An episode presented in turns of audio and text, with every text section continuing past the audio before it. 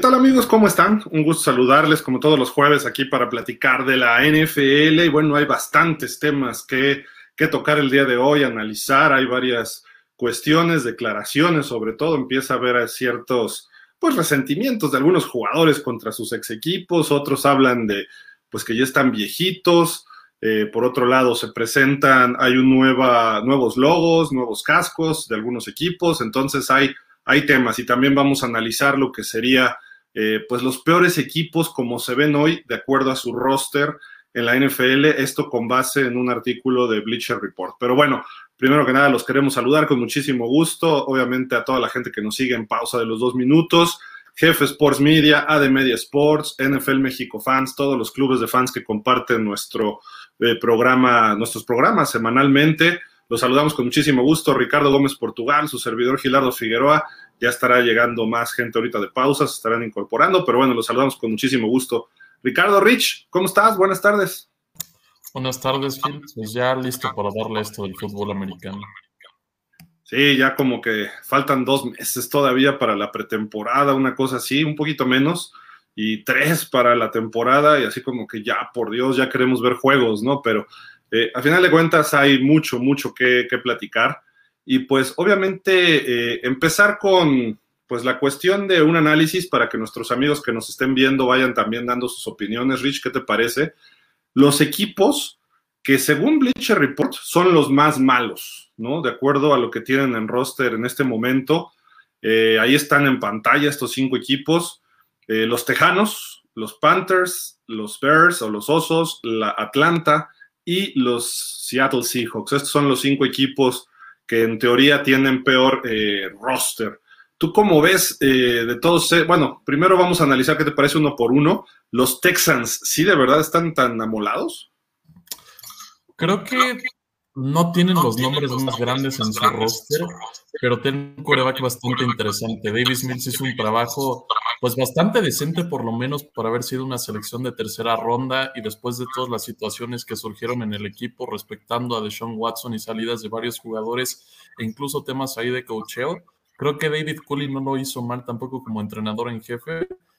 Lamentablemente para su causa ahora se consiguieron uno nuevo como lo es Lobby Smith, que es de mentalidad más defensiva entonces, si estamos hablando de rosters, creo que sin duda Houston sí tiene de los peores. Si te pones a revisar sus 53 jugadores, bueno, ahorita son noventa y tantos, ¿no? Por esta cuestión de, los OTAs y demás, pero si te pones a analizar su, roster en sí, no tienen nombres que destaquen tanto. Tal vez Brandon Cooks creo que es el jugador más interesante de ese equipo.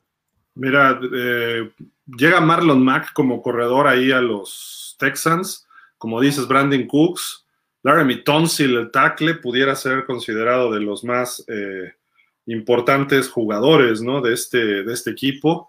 Y párale de contar, ¿eh? O sea, de verdad que en la defensiva han perdido la salida de JJ Watt, en su momento ya Devion Clowney.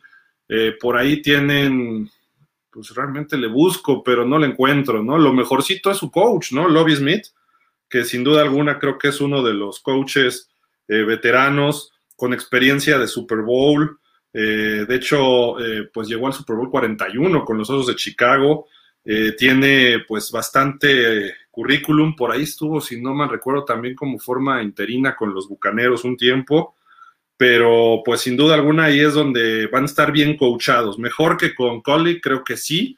Tampoco varía mucho. Collie llegó a una situación muy comprometida, pero este equipo ha venido a menos, ¿no? Por donde se le vea y eso es lo lamentable, que hace no mucho estaban pues peleándole al tú por tú en playoff a los Kansas City Chiefs y hoy en día pues no, no se les ve por dónde, ¿no? Al equipo de los, eh, de los Texans, pero ¿qué te parece si pasamos? ¿Eh? ¿Ibas a decir algo? Oye, ya, le, le, di otra repasada al roster y olvidamos un jugador importante en la defensiva, que creo que es de los jugadores que se podrían considerar del núcleo, este cuate Justin Reed de la Universidad de Stanford, que es un, que es un buen safety por excluyéndolo a él, no veo mucho destacable tampoco.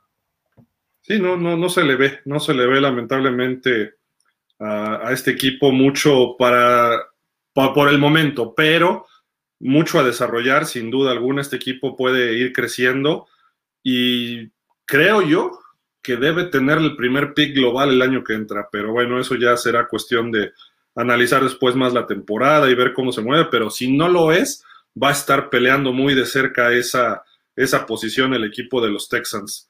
Eh, y a ver cómo se desarrolla Davis Mills. A lo mejor pudiera ser un equipo que se pudiera interesar en Baker Mayfield. Vamos a ver.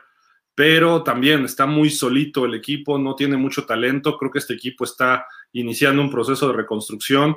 Todo lo de Deshaun Watson les va a traer muchos picks, eh, pero hasta ahí, ¿no? Vamos a ver si pueden de alguna forma encontrar esa reestructuración de equipo que muy pronto, ¿no? Que esperemos que así sea para que sea un conjunto una vez más eh, competitivo, como lo fue hace poquitos, poquitos años, ¿eh? No tiene mucho, la verdad, de que estuvieron este conjunto dando pelea. Pero bueno, ¿cómo ves a las Panteras de Carolina, este Rich?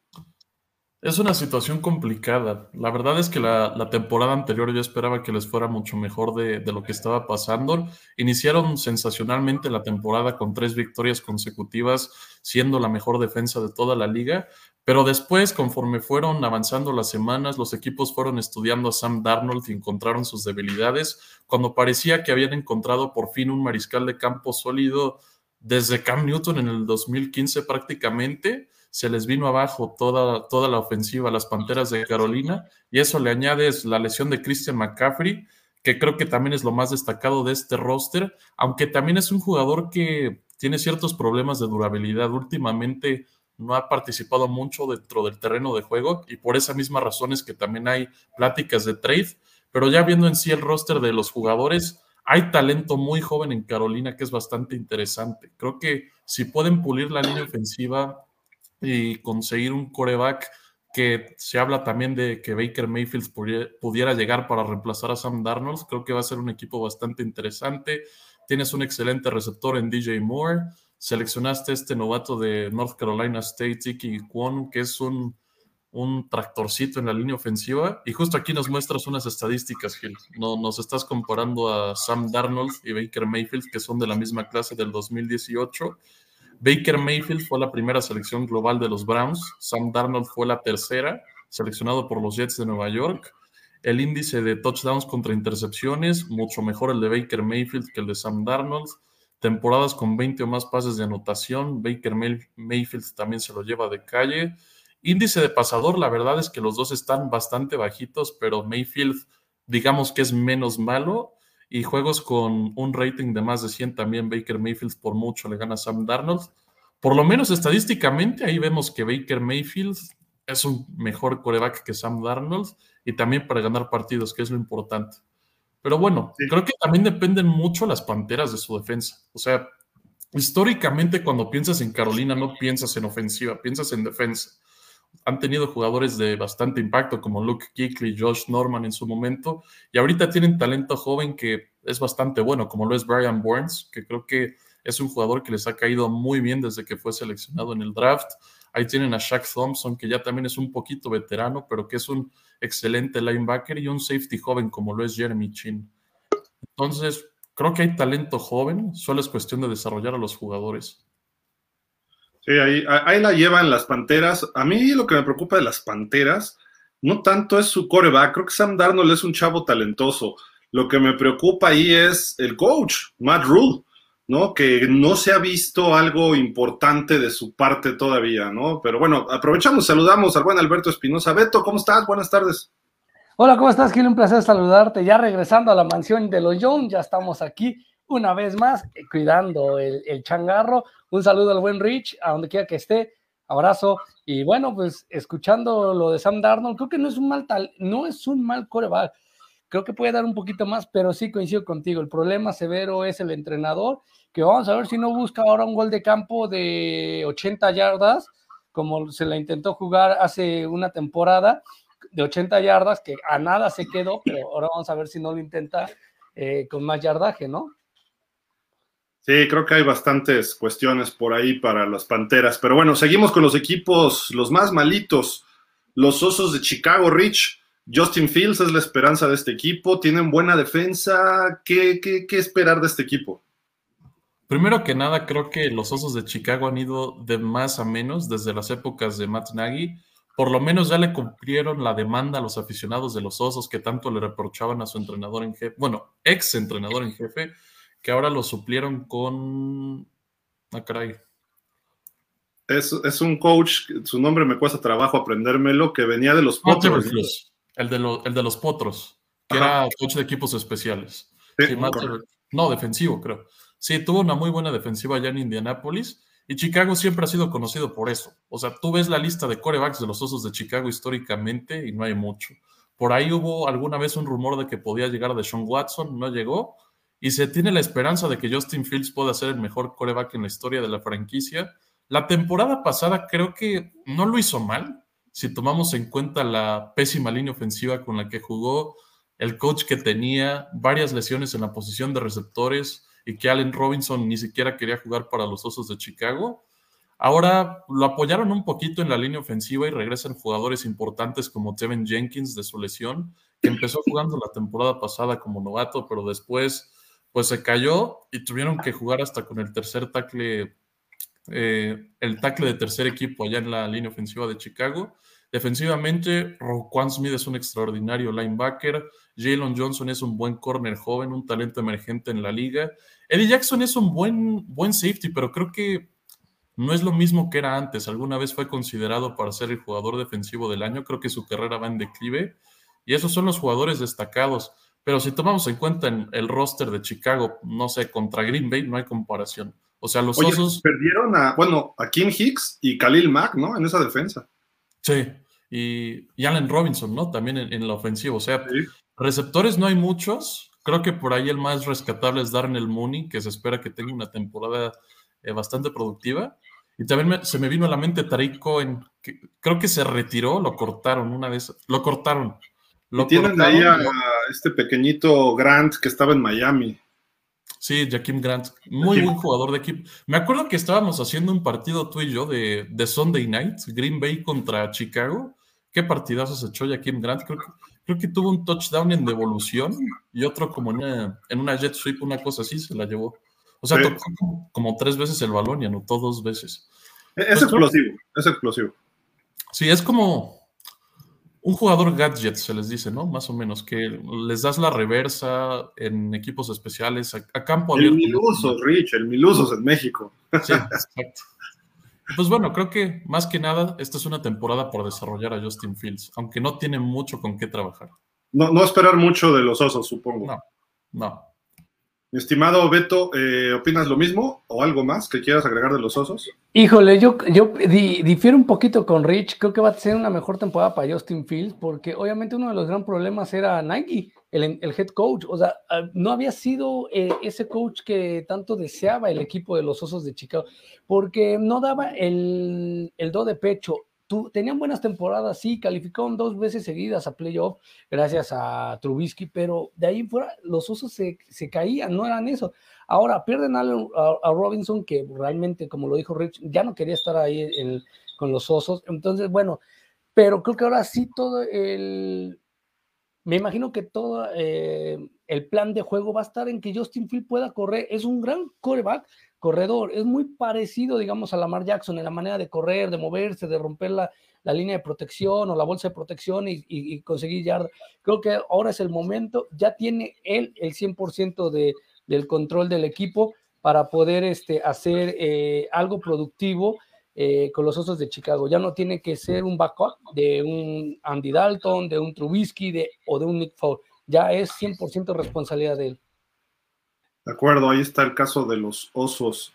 Vámonos con Atlanta y con Seattle. Atlanta, con la salida de Matt Ryan, acaba de ser como la, pues, la puntilla, ¿no? En ese equipo se está reestructurando un nuevo inicio. Eh, sí tienen, bueno, no lo tienen. A Calvin Ridley está suspendido. Tienen al novato este Pitts, que, bueno, ya no novato, de segundo año y coreback va a ser Marcus Mariota o un tal Redding, un novato que los mismos coaches dicen que no está listo todavía. Entonces creo que Atlanta eh, va a perder bastante. Su línea defensiva no es muy buena. Eh, tienen dos, tres jugadores en la defensa interesantes. Por ahí, híjole, me, me, cuesta trabajo porque desde la maldición de Lady Gaga, Beto, este equipo ha venido para abajo, ¿no? Y también creo que pudiera estar peleando el primer pick global este año a pesar de que dieron chispazos el año pasado, pero mucho se debió a, un factor, la combinación de Matt Ryan con Pitts, y ahora no va a estar Ryan, ¿no? Pero, ¿sabes cuál es el, principal factor, Gil? También aquí estoy ligeramente en, desacuerdo contigo. Hace mucho que no estoy en desacuerdo contigo. Eh, en el sentido de que recordemos que Mariota, cuando llega a los, a los Titans, este, tenía un, equipo, pero no tenía el mejor equipo como lo tiene hoy Tannenhill o como lo tuvo la temporada pasada Tannenhill. Tenía un equipo que sí tenía un poder en la línea, en los corredores con Derrick Henry, tenía receptores, tenía una ala cerrada. Hoy, el equipo de Atlanta creo que está perfectamente armado para Mariota. Mariota creo que tiene que volver a demostrar que puede ser ese Mariota que llegó a los Titans casi a, playoff, que tuvo una buena temporada, que incluso cuando toma los Raiders, cuando los Raiders lo toman, empieza a hacer cosas productivas. Yo creo que le va a ir bien, se va a compaginar perfectamente con Kyle Atrás tiene un corredor potente todavía. Si es que no se le ocurre aventarse en la yarda 1 para que se detenga el reloj y, en vez de anotar y, hacer seis puntos, recordemos aquella genial jugada de que hace, creo que era Camara, este, ante, no, el de Atlanta, que, que, se tira en la yarda 1 ante los Leones de Detroit. Ah, sí. Era Gurley, ¿no? Todd Gurley, creo. Todd Gurley, gracias. y, Todd Gurley, mira, ya otro que se perdió, de Bonta Freeman. Ese equipo, ¿sabes? Julio Jones ya no, no, no tiene ni equipo ahorita. Sí, de acuerdo. Entonces yo creo que le va a ir bien a, a, a Mariota. Creo que de, todo, de estos cinco equipos que estamos analizando, al que siento que mejor le va a ir va a ser a los Atlanta Falcons, junto con el equipo de Carolina, siempre y cuando no se les ocurran eh, jugadas demenciales, ¿no? ¿Estás de acuerdo, Rich, con lo que dice Beto? Yo no creo que les vaya tan bien. Primero por el roster que tienen y segundo por la división en la que juegan. O sea, tienes a dos contendientes para postemporada en la misma división y también tienes a Carolina ahí que te puede dar batalla una que otra. ¿A los le das contendiente? Yo creo que sí. Sí, lo único que tiene que hacer James Winston es entregarle el balón a Camarilla. creo que con eso pueden calificar como comodines. Pero Winston no es malo, coincido contigo en eso, Rich. Pero mira, en, la peor etapa de los bucaneros, Jamie Winston tuvo más de 5 mil yardas, creo, por la vía aérea. O sea, tuvo un temporadón. O sea, tuvo, creo que. Ah, ¿qué onda, Dani? Dani, ¿cómo estás? ¿Qué ¿Qué onda? ¿Qué onda? ¿Qué onda, Gil, Beto, Rich? Un gusto estar con ustedes, amigos, de los dos minutos. Este, bueno, al menos para que tanto en cosa, eh, o que ya, ya es un poco de ganancia. Y bueno, ahorita, eh, ahorita seguramente me pondré un poquito al corriente de lo que estaban hablando, porque esta cosa es un poco lenta, pero, pero bueno. No te preocupes. Eh, Rich, pues entonces tú dices que Atlanta no le ves tampoco. ¿Peleará el primer pick? No, no creo. Creo que sí van no tan mal. Sí. El coach me gusta mucho, fíjate. La temporada pasada recuerdo que también teníamos muy bajas expectativas para ellos y terminaron 8-9. O sea, la verdad es que Arthur Smith lo hizo bastante bien. Y estoy de acuerdo con. Ryan. No, pero a ver, ve la división en la que jugaban. O sea, por lo menos ahí ya tenías cuatro partidos perdidos. bueno, no el año pasado sí fue un desgarriate, ¿no? Como que se recuperó este año. Pero Gil, no podemos dejar pasar este. Si podrás tener a Man Ryan, pero literal, desde la maldición de Lady Gaga, ha sido eh, lo de Man Ryan ha sido desnable. O sea, tiene, ha tenido más pases interceptados que pases de touchdown, o sea, Man Ryan. O sea, no hay partido que no termine con. Pero le va bien con los Colts, ¿eh? Espérate. No, claro, pero la temporada pasada, o sea, creo que no era, no cruz, fue cruz. meramente, este, no fue meramente mérito de Mark Ryan los ocho ganados y los nueve perdidos, sino era de que eh, la NFL se estaba acomodando y le tocó ganar algunos partidos a los Falcons. Pero Mark Ryan terminaba cada partido. Yo veía los, las estadísticas y Mark Ryan terminaba con cuatro intercepciones cada partido. Y decía, no, no, no, no, o sea, yo, exageré, ya bien le sacó el partido, así, y hubo varios partidos que él tuvo muy buenas estadísticas en general. Eh, pero bueno, yo, yo veo a Atlanta mal. Este, Dani, ¿tú, ¿tú lo ves así como para el primer pick? Mira cómo se quedó Dani así. No, yo Atlanta yo no lo veo como para el primer pick. Creo que, bueno, sí, sí estoy friseado, pero creo que sí me oyen, ¿no? Sí, sí te escuchamos. claro. Ah, ah, ah, bueno, con eso, con eso basta. Este, eh, sí, yo, yo creo que Atlanta no lo va a hacer del todo mal, coincido. Eh, creo que en términos generales es un equipo eh, lo suficientemente competitivo como para por ahí molestar, por llamarlo de alguna manera, a, algunos equipos que son contendientes a estar en, en, los playoffs. No sé si a Atlanta le alcance como para estar en playoffs, pero sí creo que pues no lo van a hacer tan mal como para terminar con el primer pick. De hecho, yo en el primer pick, hoy por hoy veo eh, a los Texans, veo eh, posiblemente a Seattle. Y no sé, este. Yo creo que entre esos dos, posiblemente. No, yo incluso yo a Detroit lo veo, lo veo también este dando un paso hacia adelante con respecto a la temporada pasada. De hecho, ahí está, es el que nos falta, Seattle, de, pues la salida de Bobby Wagner y la salida de Russell Wilson es un golpe durísimo para esta franquicia. Creo que Pete Carroll va a vivir como los mortales por primera vez desde que regresó a la NFL, sin talento en su equipo. Algún talento joven, DK Metcalf, sí, está creciendo, pero Drew Locke no es mal coreback, pero tienes que trabajarlo. Y tienes por ahí, creo que a. ¿Cómo se llama este, este otro cuate? El 7, que creo que estuvo en los Jets. Oye, este... ¿Jamal Adams? Gino Smith. Gino, Gino Smith, Jamal Adams de safety, ¿no? Entonces, digo, creo que, creo que por ahí este, va a sufrir Seattle, pero tampoco va a irse hasta el fondo. Este equipo, a pesar de que Pete Carroll creo que ya dio el, viejazo como coach. Creo que ya debió haberse ido también este año Pete Carroll. Eh, no va a ser fácil para los Seahawks levantar.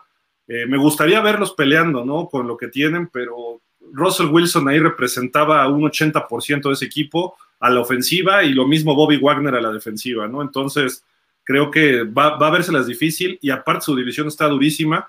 Yo no los veo en el primer pick, pero sí los veo con marca perdedora por primera vez en un buen rato. No, me acuerdo si quedaron con marca perdedora el año pasado, pero eh, creo que sí. Y también se lesionó por ahí de repente Russell Wilson.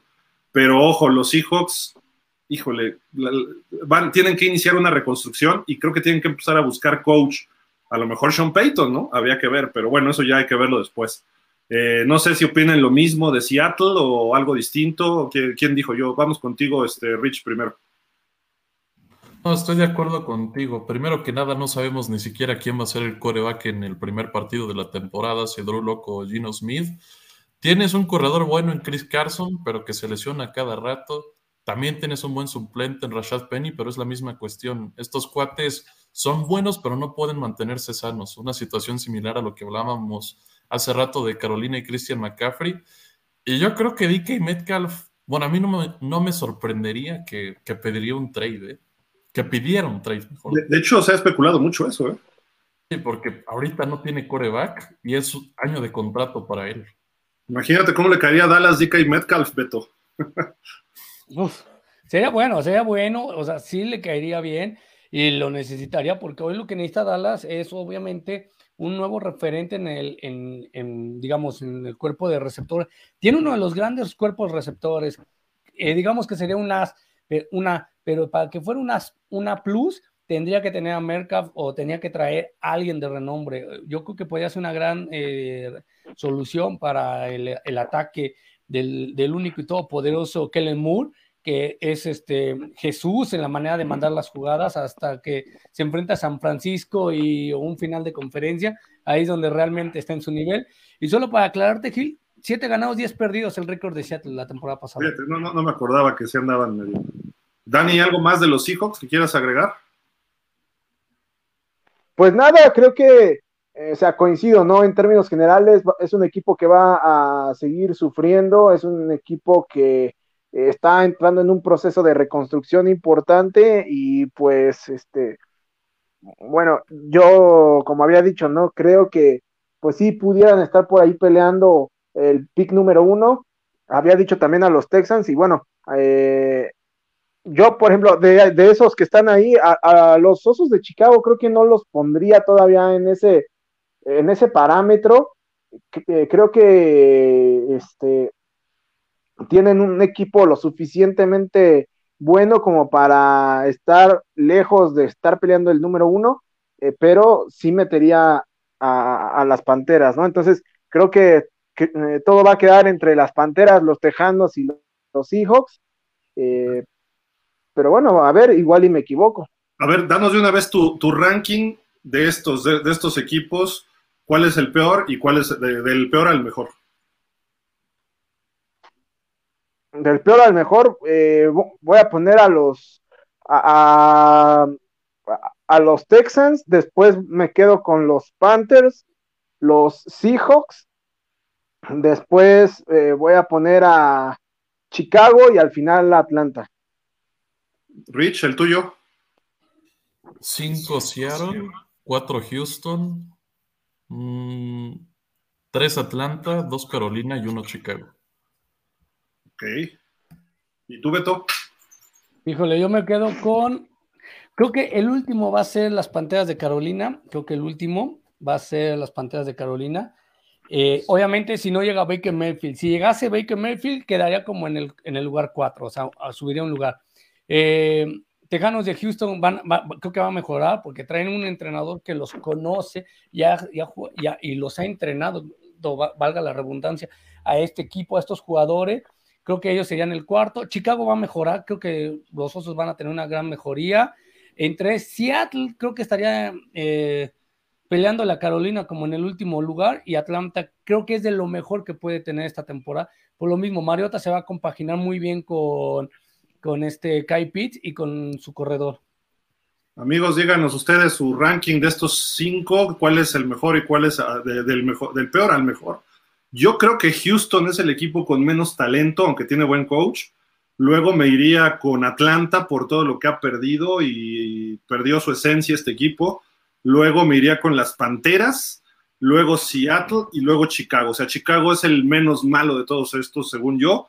Eh, Seattle tengo mis dudas. Igual Seattle hasta da brincos, ¿no? Pero ojalá, ojalá y se ve el cocheo. Pero sí creo que Chicago es el menos malo, sobre todo porque tiene un coreback joven que pinta muy bien, ¿no? Pero bueno, eh, vámonos a otro tema, ¿qué les parece, no? Eh, Vámonos. ¿Les gustó este casco que presenta hoy los Santos de Nueva Orleans como casco eh, alterno o alternativo para seis juegos? Me parece que lo van a utilizar en todo negro. Eh, los puntitos esos dorados que se ven en la parte central del casco no son puntitos, son flores de lis eh, doraditas, chiquitas. Eh, la parte, aquí tenemos a este señor, este, ¿cómo se llama? Cameron. ¿Cómo se llama? Hayward. Jordan. Cameron Jordan. Ah, ah Cameron, ya el NFL que no sé. este, y atrás termina en pico todos las flores de lis, los números atrás, etcétera. se ve muy bonito el casco yo no sé por qué eh, los... A, mí me encantaba el uniforme cuando salían de jersey negro y fundas doradas y el casco dorado. No sé por qué tratar de ahora hacer todo como que negro, ¿no? Pero bueno, es como alternativo, pero puede ser que, les funcione, ¿no? A lo mejor hasta mucha gente va a decir, ese casco debería ser, ¿no? Este, mira, no es un mal casco, ¿eh? Creo que se ve muy, muy elegante, sin duda, ¿eh? eh me voy a ver si quieren, soberbio, pero ese casco le compite al casco más bello del mundo mundial, que es el de los vaqueros de Dallas, si no me dejará mentir Ricardo. El casco más bonito y hermoso es el de los vaqueros. Sáquenlo, por favor. Este es, por favor, damas y caballeros, Daniel Velasco está fuera ya de, de pausa de los dos minutos. Muchas gracias a la producción que hace lo correcto. Entonces decíamos que es un, es un casco muy bonito. Creo que no estaría mal. ¿Sabes cómo se, hubiera visto padre? A lo mejor entiendo que tratas de cuidar a veces la esencia de los equipos y de los colores. Yo lo hubiera, yo lo hubiera puesto de la siguiente manera: dorado el casco y la flor de lis en negro. Así es, ese es el casco. Pero, o sea, pero tenía otra, eh, mm, digámoslo, eh, quitándole esto, nada más quitándole eh, la franja de medio que parece el estilo de los moicanos, ahí sí como que exagerado, pero hubiera gustado, pero un, un dorado más, este, mm, más viejo, por así decirlo, o un poquito más sobrio. A, mí sí me gusta el casco de los Santos. el casco, este casco me gusta y el, el dorado obviamente también. Este casco está precioso, está bonito. A lo mejor hubiera estado mejor que en vez de salir todos de negro, hubieran salido solo todos de dorado y con el casco en negro. Se hubiera visto también padre. Me, da la impresión este, que, van a salir cuando usen el jersey blanco, por como está vistiendo aquí este, el jugador. Entonces, creo que de alguna forma así es como lo van a utilizar, ¿no? No se ve nada mal así combinado el, jersey blanco con el, casco negro, pero no sé, Rich, Dani, si les gustó a ustedes. A mí sí. A me mí, gustó. Eh, dale, Rich, dale.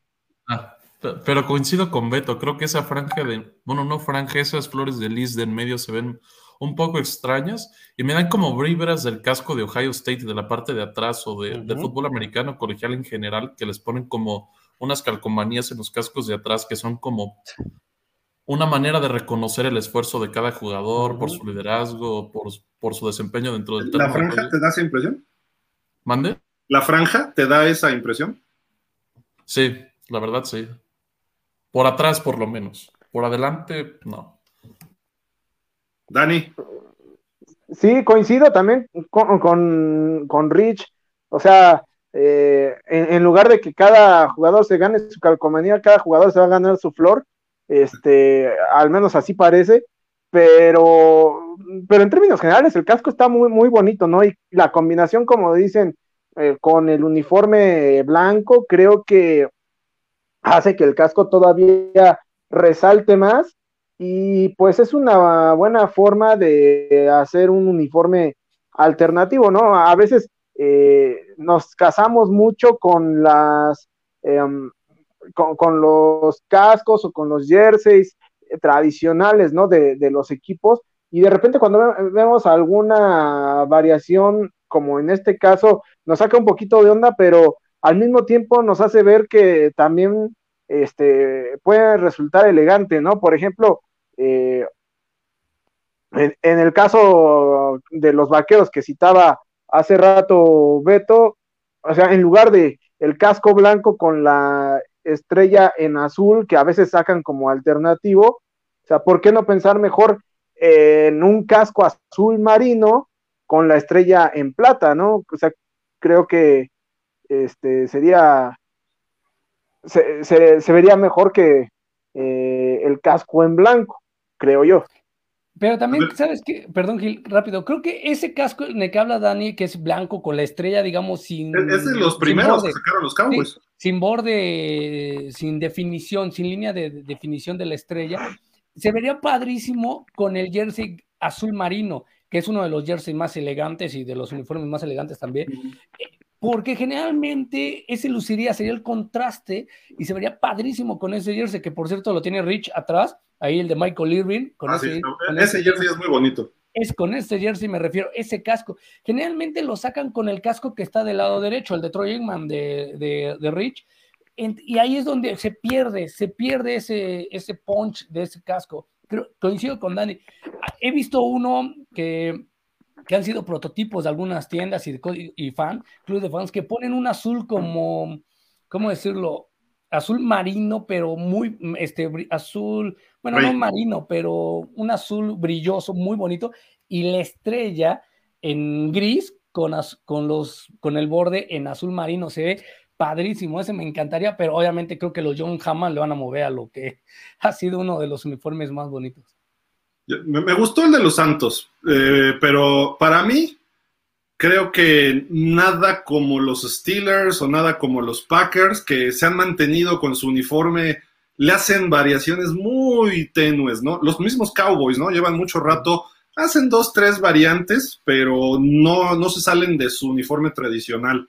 Y por ejemplo, hablando también de uniformes, el Color Rush, el de Miami, ese naranja está espantoso y el negro de los 49ers ni siquiera se entienden los números, o sea, no se pierden los números de los jugadores. Horrendos esos dos. Creo que, por favor, este, señores de la familia de Bartolo y el señor Ross, no vuelvan a poner ese naranja de Miami completo. Y el de los 49ers, espantoso, porque, o sea, a lo mejor con otra combinación se vería bien, pero ni se, se pierden los números. Y he visto muchos cascos también, porque la NFL a partir del 2013 ya permite un casco alterno Entonces ya varios equipos lo están haciendo, ¿no? Y eso está bien, me parece bien, pero sí tienes que tener una base de tu casco. Yo personalmente me quedo con el tradicional de los Santos, pero este no se ve mal. Y a lo mejor todo de negro con el color rush que sacan también se vería interesante, ¿no? A lo mejor hay que ver a los, a los Santos. Y por cierto, un casco así ya lo habían sacado en la pretemporada de 1969. Aquí están los Santos con un casco parecido. Ellos se fundaron en el 66 o en el 67. El dueño de aquel entonces se llamaba John W. Mecom Jr. Eh, jugaron así, no les gustó y terminaron regalando esos cascos a un equipo de la Atlantic Coast Football League que pues también se llamaban los Santos, ¿no? Y se los regalaron ahí a ellos, eh, eran los Richmond Roadrunners, ¿no? Que era como parte de, eh, del mismo equipo del dueño de, los Santos en aquel momento, así de que pues ahí ya, ya había algún antecedente y quizá lo quisieron retomar. Me gusta como casco alterno, sí, pero yo prefiero el otro. ¿eh? Ustedes amigos, díganos. Y aprovecho para decirles lo que tú decías, Beto, ¿cuál es el casco más bonito de la NFL? ¿Los Cowboys? los Raiders, el de Pittsburgh, el de los Niners, las Panteras. Eh, no sé, ustedes díganme, y amigos, y también aprovecho, Beto, yo sé que tú vas a decir el de Dallas, que es muy elegante el casco y el uniforme en general. Sí, es muy elegante. Para mí el casco de los vaqueros me encanta y obviamente eh, me encanta más ese casco con la combinación del jersey azul y, las fundas en, en plateado, cuando la sacan en blanco, como que no se ve tan bonito como en, plateado, se ve padrísimo. Pero mira, perdón por, mi inglés que voy a decir, pero qué chingón es la producción de pausa de los dos minutos, porque vean, ya nos trajeron, este casco es el que te digo. No, no, eso se ve horrible. Y este es el otro, una de las... Ve, ese está bonito. Ese estaría un poco mejor, ¿eh? Están bonitos los dos cascos, están padrísimos y creo que eso le podía dar un plus. O sea, sí, el, gris tradicional déjalo, está bonito. El blanco, si quieres, déjalo, pero tiene un tercer casco que puede hacer juego perfecto con el, ya sea con el color rouge, que es el que tiene atrás el Rich, o con el gris, con el azul marino, que es uno de los más bellos. Mira, te voy a dar mi top 3 de los cascos más bonitos. Eh, número uno, Creo que no hay uno más bonito, que obviamente que el de mi equipo, el de los vaqueros, pero también eh, esta sería uno Dallas. Dos sería el de los jaguares de Jacksonville, que es padrísimo, el de los jaguares. Y tres, me gusta mucho el que tenía este, el equipo de. ¿Cómo se llama? Ah, el de Gigantes de Nueva York que parece luneta, con la N y la Y. Ese azul con la combinación está padrísimo. lo tienen, ese. Sí, sí, antes cuando tenía Gigants estaba horrible. sí, ahorita, con la I, eh, parece luneta. Esos tres son, creo que, de los más bonitos. A ver, este Rich, dinos tu top 3. ¿Tienen que ser forzosamente de NFL? Ah, pues sí, pues digo, bueno, ¿qué otro casco dirías tú? Bueno, el de Denver diría Daniel, este, Ricardo, pero con la D. Ese era bello también. Mm, yo iba a decir el otro. Ah, es que es el ¿no? También y el color. Pero a ver, dinos, Rich, ¿cuál, ibas a decir que no sea de NFL? TCU. Me encanta. En general me encantan sus uniformes. O sea, son. ¿El morado? ¿TCU, el morado? Sí, me encantan. También. se lo copiaron a los dinos de Saltillo, hombre, de la LFA. El de los vikingos también. Me gusta mucho. No sé, me gustan mucho los cascos morados por alguna razón. El de Green Bay también me gusta. Y el de los Raiders. Creo que son mis favoritos. Dani, los tuyos. Híjole, mira, me gusta mucho, este, digo, independientemente de, lo que me gusta, el, casco de los Jaguars, que también coincido con Beto, es un casco muy bonito. Eh, me gusta mucho el casco, o, mejor dicho, me gustaba mucho el casco de los ex Redskins, ahora Commanders. Ese, era un casco muy, muy, Super, creo que era de los mejores cascos, Dani. De acuerdo, de acuerdo. Este, coincido también con, Rich, el casco de los Vikings, creo que se ve, se ve padrísimo. Y eh, en tercer lugar, híjole, eh, está, está complicado elegir uno, pero pues bueno, voy a, Ah, voy a elegir el casco, eh, el casco de los Rams. Creo que se ve, se ve muy, muy, muy, bonito. Y bueno, eh, como bonus, como diría el buen, este, el buen Rich, de cascos de, que no son de NFL, a mí un casco que me gusta mucho es el casco de, de la Universidad de Michigan. Este, me, me gusta mucho también el casco de este, los Cavaliers de Virginia. Y el. ¿Es naranja? No, el de los. es azul marino con unas espadas. Este que. Ah, sí, sí. Y el de los cuernos largos de Texas también. Es, cascazo ese. El de Michigan, estoy de acuerdo, ¿eh? me gusta mucho. Y Notre Dame, obviamente, pero yo regreso a los dorados. Y me gusta mucho el de San Francisco, aunque su logo se me hace un poco simplón, pero es suficiente. Me gusta ese dorado con la combinación con rojo. Y el de los Santos también me gusta, pero el de Dallas se me hace elegante, pero así si me dices el casco que yo eh, me encanta, es el de las Panteras de Carolina, ¿no? Plateado con negro, azul y combinaciones así, se ve hermoso, logo, casco, lo brilloso y todo, ¿no? Y obviamente, eh, pues me gusta el de Miami, pero el anterior, ¿no? O sea, el delfín. Con el casquito. Sí, exacto. Pero bueno, eso, ya es otro. No, a mí, a mí, ¿sabes cuál me encanta? Y ah, nunca he visto a ni un solo periodista que le guste y no sé por qué, pero yo creo que por la temporada perdedora, la época perdedora que le tocaba, a los bucaneros de Tampa, el primero, cuando tenía el bucanero con el cuchillo en la boca, era padrísimo, era blanco, con el bucanero en, naranja. Lo que no me gustaba eran los colores. Yo creo, pero el caso es que es precioso, o sea, la o sea si, a lo mejor le hubieras puesto una silueta que demarcara el, contorno o la, la figura del, del, bucanero, era padrísimo, a mí me encantaba ese casco. Sí, ¿eh? el logo era muy bonito y el casco se veía bien, quizá con los rojos actuales, se vería bien ese logo y ese casco, ¿no? Yo, yo lo retomaría si fueran los bucaneros, ¿eh? la verdad. Oye, pero por cierto, también hoy se anuncia que hay un cambio de, tipografía, ¿no? Y es el caso de Filadelfia, ¿no? Que entre los fans ha causado un dolor. ¿No les gustó? ¿No les gustó? No sé ustedes qué opinan. El tradicional es el de arriba y abajo son la nueva tipografía que van a utilizar. Pues. Más moderno, ¿no? Pues sí, más moderno, nada más. O sea, creo que se le da la silueta de que esté volando, o sea, por la manera en como la E está, tiene ahí como una, digamos, entrada de águila, ¿no? En forma de piquito, exacto, es como si estuviera una toma aérea y estuviera volando el águila. Creo que no está nada feo, está bastante bonito, ¿eh? Está, Pero como que le faltó ponerle algo plata, algo negro, como esa tercera dimensión que tiene el otro, ¿no? Que también este es uno, perdón, Dani, rápido, también este es uno de los cascos bonitos, ¿eh? Esa águila, como la tienen, si esa fuera su logo en vez de, del, el ala del águila que tenían, sí, claro, o sea, ese es, bonito. Es, más bonito, y el verde que tienen todavía, es, lo van a cambiar, ¿eh? Van a regresar al verde feo que tenían. no, bueno. Dani, ¿tú qué opinas de esta tipografía?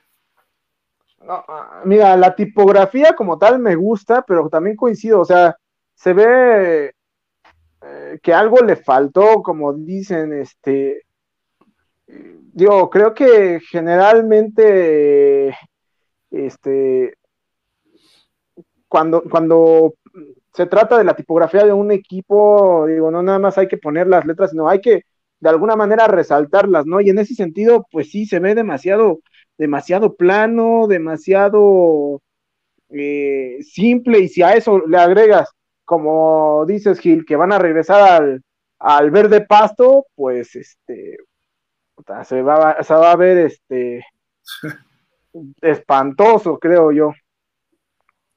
Rich, por ti que se vea horrible, ¿verdad? Porque como eres cowboy, pues mejor. sí, sí. La verdad es que no, no se ve muy bien. Se hubieran quedado con el anterior. Y ahora que, lo noto, creo que aplicaron el mismo concepto del águila volando en la CES, en el de arriba, nada más que como, como invertido.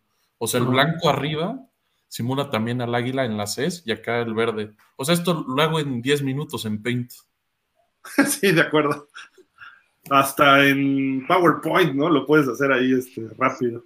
Oye, eh, tanto se han quejado los fans que dicen, ¿a qué vamos? Pues a esto, dicen. Digo, los son, son, de las águilas, pero de los años 40, 50, ¿no? 60, creo que el de abajo.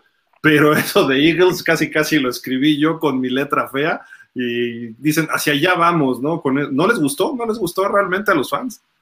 Bueno, ¿sabes qué va a pensar la, gerencia de las Águilas de Filadelfia? Y es lo que es mi frase célebre de este programa. Compren su equipo, pongan su tipografía y listo. Pero ¿de qué vive el equipo? Pues de los fans que están comprando este jerseys y Te lo garantizo, Gil, te lo garantizo. Todos los que se quejen van a estar en el estadio Lincoln, van a estar ahí y van a comprar el jersey con la tipografía nueva. Palabra. ¿Quién sabe? Eh? ¿Quién sabe? Ya los veremos, ya los veremos. Porque aparte, la, la, la, afición de Filadelfia es una de las más bravas, es este muy, muy intensa esa, esa afición. Sí, de acuerdo. Oigan, bueno, pues vámonos a, temas un poco más, ahora no tan lights, pero chismes a final de cuentas. La semana pasada eh, estrenó Tyreek Hill, el Chita, en Miami, estrenó su nuevo podcast. Y esto fue lo que dijo eh, en su primer podcast, ¿eh? Si los, si los rivales nos dan duelos favorables, no veo la razón por la cual los equipos no utilizan a su mejor receptor. Así como que, a ver, espérame. Luego dice, es probable que ahí es donde los Chiefs y yo tuvimos diferencias. O sea, sí, ya está hablando concretamente de los jefes de Kansas City.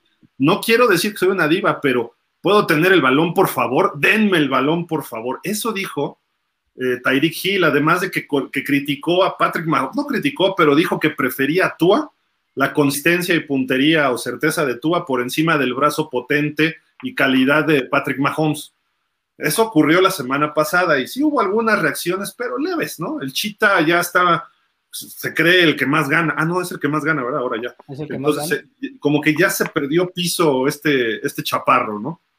Patrick Mahomes hoy en su minicamp le preguntaron a esto y responde. Dice, estoy sorprendido un poco porque siento que siempre quisimos a Tyreek aquí. Todavía lo queremos. Lo vi en la Fórmula 1 en Miami todo muy bien, o todo bien. Estoy seguro de lo que dijo tiene que ver con darle su podcast crecimiento, pero todavía aprecio a Tyreek. Es un jugador único. Y siguió Patrick Mahomes. Y dice, pero como bien saben, en la ofensiva del coach Reed se requiere de todo el equipo. Esta ofensiva funcionaba antes de que yo estuviera aquí. Es más, o sea, se refería desde que estaba en los Eagles. Cuando era un joven fan de los Cowboys viendo a los Eagles vencer a los Cowboys, o sea, se refiere de cuando funcionaba así. Dice, así que esta ofensiva es más que un solo jugador, y eso me incluye a mí.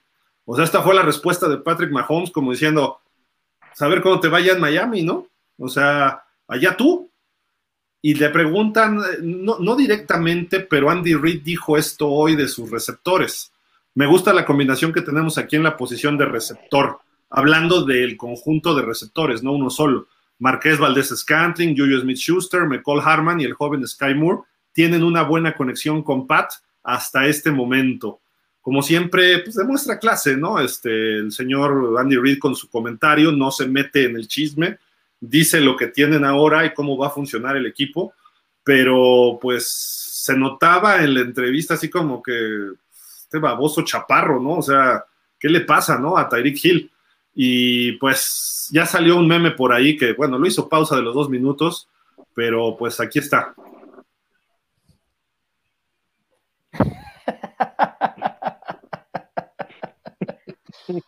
O sea, cállese, como dicen, te lo sigo. Y, y tú, ¿y yo qué? ¿Yo por qué? ¿A mí qué, me meten en esto, no?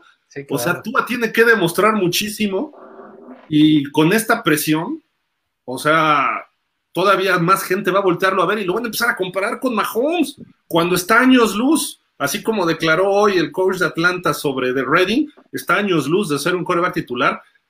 Tua está años luz de ser Patrick Mahomes, quizá en tres vidas lo, lo pueda este, alcanzar a ser como él, pero, pues, o sea, ¿por qué meten a Tua en esto, no? O sea, en fin, y pues Mahomes le contestó directo, ¿no? Así como diciendo, todavía te queremos a pesar de tus locuras, ¿no? Mira, híjole, creo que los dos, tanto Mahomes como el Chita, exageran en sus declaraciones. Eh, el que tiene un poquito más tirada la razón es el Chita, y voy a decir por qué. Lo sabíamos. ¿Cuál era su target número uno de Mahomes? No era el Chita, era Travis Kelsey. El número uno era Travis Kelsey. Las últimas dos temporadas fue Travis Kelsey. Nunca fue el Chita. El Chita fue hasta que empezaron a, surgir eh, ese engrane entre Mahomes y Kelsey. Era el Chita.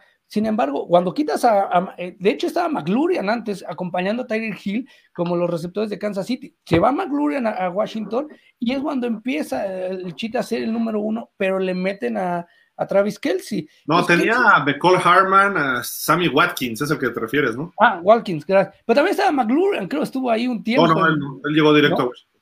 Ah, llegó a Washington, tienes razón. Entonces, estaba así y lo, y lo, pones y dices, ¿qué onda?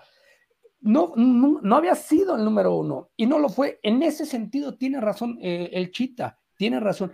Lo de Tua lo hemos visto, Gil, que a Tua eh, es efectivo y muy certero en pases cortos de 5, 10, 5, 7 yardas. Es muy certero. Cuando viene la presión, incluso puede salir y lanzar el pase y eso le va a ayudar mucho a, a, Tyler Hill porque a partir de ahí se va a encargar y se va a ir. Recordemos ese pase corto que le da Majo y se va el chita 70 yardas. Ahora, número dos, lo de Patrick Mahomes que dice todo el equipo era indispensable. Mentira, sabíamos Mahomes y se vio claramente en el Super Bowl. Cuando le detuviste a Travis Kelsey, Mahomes desapareció. No fue nada, lanzaba pases mágicos, estilo Magic Johnson por en medio de las piernas, brincando, volando, incluso con un dron, y no lo hacía bien, porque tenía sujetado a Travis Kelsey, no confiaba en, el Chita. Y cuando tuvo al Chita, creo que es la única anotación que logran de seis puntos con el Chita en el Super Bowl.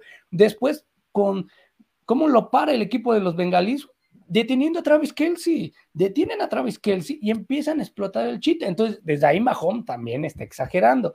Y el que tiene toda la razón es Andy Reid. Andy Reid creo que tiene uno de los mejores equipos de, receptores. Eh. Sin duda, está para ser amplio favorito para llegar al Super Bowl por parte de la americana, el equipo de los jefes de Kansas City, con ese cuerpo de receptores. Dani, ¿te gustó lo que, bueno, de, lo que comentaron, pero lo que hizo Kansas, de lo que dice Beto, ¿te gustó lo que hicieron con los receptores este año? Yo, a mí me, me gustó lo que hicieron porque parecía que se estaban, este, pues desarmando y de pronto llega Yuyu, llega Valdés Scantling, se llevan en el draft a Sky Moore y pues otra vez vuelven a ser un equipo que está posicionado en los primeros planos en cuanto a la expectativa con respecto al año pasado y creo que pues con esas herramientas más el coach, el cocheo ya este eh, probado y este ¿cómo se llama?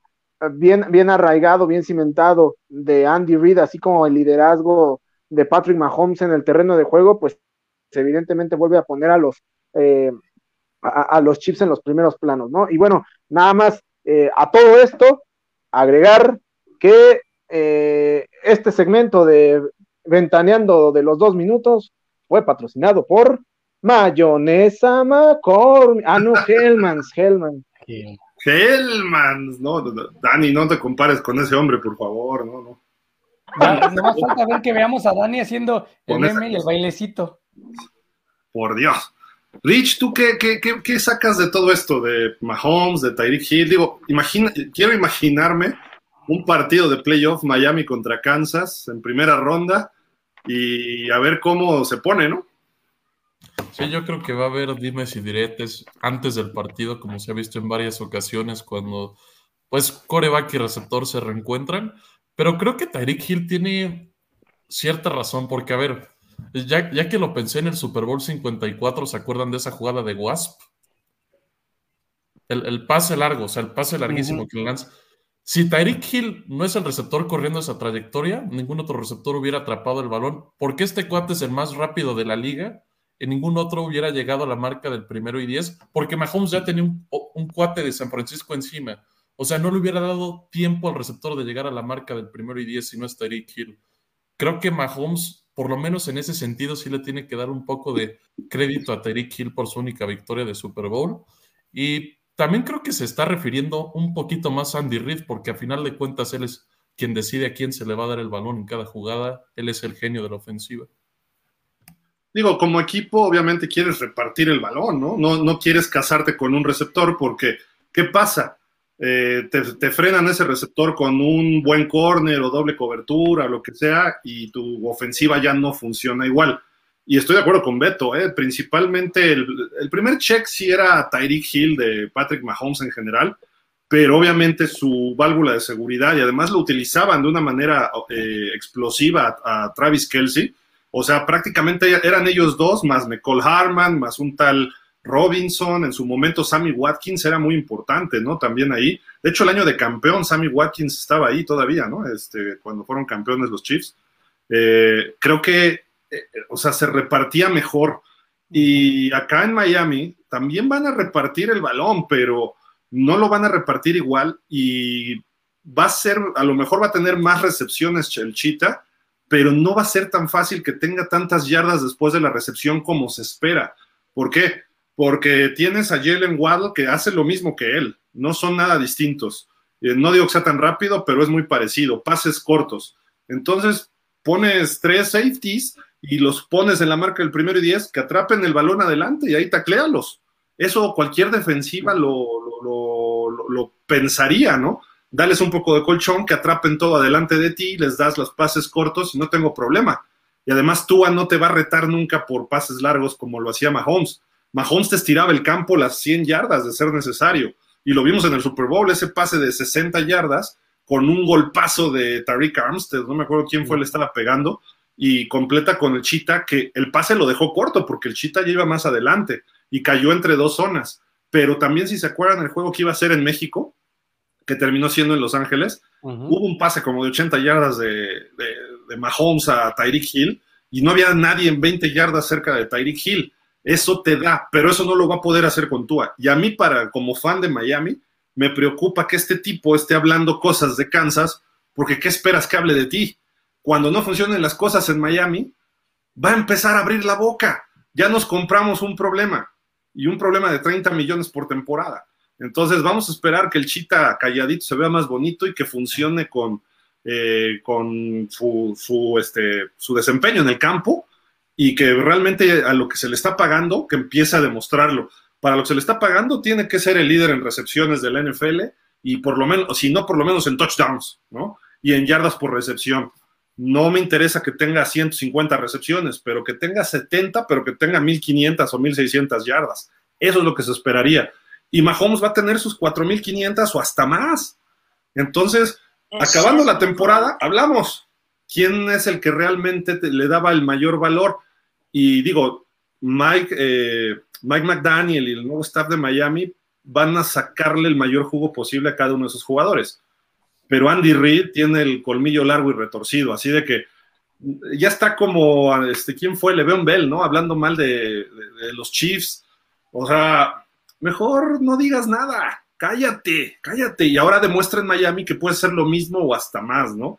Ese es el problema, que él solito se puso ya la soga al cuello y cualquiera la va a apretar, ¿no? Entonces, cuando se burló hace dos años, Beto, ¿te acuerdas de los, de los bucaneros en temporada que se echó maromas en dos touchdowns? ¿Qué pasó en el Super Bowl? Pues llegó Antoine Winfield y le hace así, ¿qué óvole? Pues te ganamos el Super Bowl. Uh -huh. Y el tipo en el Super Bowl no fue factor. Ah, Tiró pero... un pase por ahí de las manos, ¿no? Pero yo creo que lo, lo, que hizo en temporada regular sí era justificado porque tuvo 200 yardas en la primera mitad. Un receptor. Pero, pero no te burlas del rival, nada más. O sea, cuando tú vas a anotar, anotas, haces tus manchincuepas, pero no volteas y les saludas así ni te despides. Algo así le pasó a CD Lamb este año contra los Pats en tiempo extra. O sea, te marcan el castigo y vas para atrás y no es touchdown porque el castigo fue antes de cruzar la línea de gol. Entonces, ese tipo de cosas, Rich, necesitas meterles la cabeza a estos receptores y todos los receptores no sé por qué pierden la cabeza. Como que el primero que empezó a hacer eso creo que fue de Sean Jackson, ¿no? Sí. Que empezó a hacer payasadas ¿no? antes de la zona de anotación, a soltar el balón. Que, que, justo eso es lo que puede pasarte, que sueltas el balón en la yarda uno por querer burlarte de los demás, ¿no? Ay, Todd Gurley, Todd Gurley. 203 yardas en un cuarto de Tyreek Hill. O sea, es que imagínate, o sea, sacas la calculadora y ese cuatro hubiera tenido 812 yardas en el partido si seguías pero ¿sabes cuál es el, gran problema, Gil? Y tú lo acabas de dar en el clavo, que estoy casi seguro, yo deseo de corazón que los, que los Dolphins tengan otra tercera temporada eh, ganadora y que en, esta tercera entren a playoff ahora sí. Pero ¿qué, ¿cuál va a ser el problema? Tú lo acabas de decir. tenías a Mahomes y era garantía que te, te, podía poner un pase largo de 40 yardas y ya tenía 20 de ventaja el cheat, algo que a lo mejor no se ha visto con Tua. Esperemos que se vea este. Pero si, si Tyreek Hill no, no es el líder de anotaciones, no es el líder de, de yardas, no es el líder de, de yardas post recepción, creo que todos los fans de los delfines no lo iban a reclamar a Tyreek Hill, porque todos se van a ir con Tua, porque van a decir, sabíamos que Tua no lanza largo, ¿para qué pedimos eso? Si Tua fuera de los que tiene el brazo largo como Majo, ahí sí está la comparación. Ahorita todo el mundo está pensando que Tua va a jugar y McDaniel va a jugar con pases cortos, así de que hace el slot, corta hacia el centro, cinco yardas después que, recibe la pelota Tiger Hill, va a buscar ganar otras 10 yardas como lo hacían en Kansas, pero eso va a hacer que le abran los espacios por en medio para que pueda pasar y pueda generar más yardas. Esa es la jugada por lo que la apuestan. Pero si no lo tiene, creo que no va a ser, o sea, no va a quedar mal Tiger Hill si es que no tiene una temporada ganadora, porque va a decir, vean qué coreback tengo. Sí, él puede decir, me gusta Tua. E, ese es el problema, Beto, que va a empezar a criticar a Tua el año que entra. Pero es que es como cualquier Gil, o sea, en cualquier deporte lo hemos visto. Le pasó a James Garden, de la barba del básquetbol. Estaba en los Rockets, estoy en el mejor equipo, yo soy su papá, voten por mí. ¿Se va a los Nets? No, soñaba jugar con los Nets. Mentira, se fue y dijo, estoy con los Nets a muerte, sí, viva, vamos a ser tricampeones. Mentira, no ha hecho nada. Y, criticó a los Rockets y criticó a los, a los Nets. Y, y hoy lo ves fuera de otro equipo donde así son los jugadores, se, manejan así, estoy en el mejor equipo del mundo, mis compañeros son lo máximo, doy la vida por ellos. Acuérdense de Terrell Owens nada más. Ahora, ahora, pero también por otro lado, o sea, eh, sí, ahorita estamos hablando específicamente de Tyreek Hill, pero eh, realmente creo que eh, Tua no se puede quejar de las armas que tiene a su alrededor, porque no solamente está Tyreek Hill, está también Jalen Waddle, este, la, línea ofensiva creo que ha mejorado significativamente con respecto al año pasado.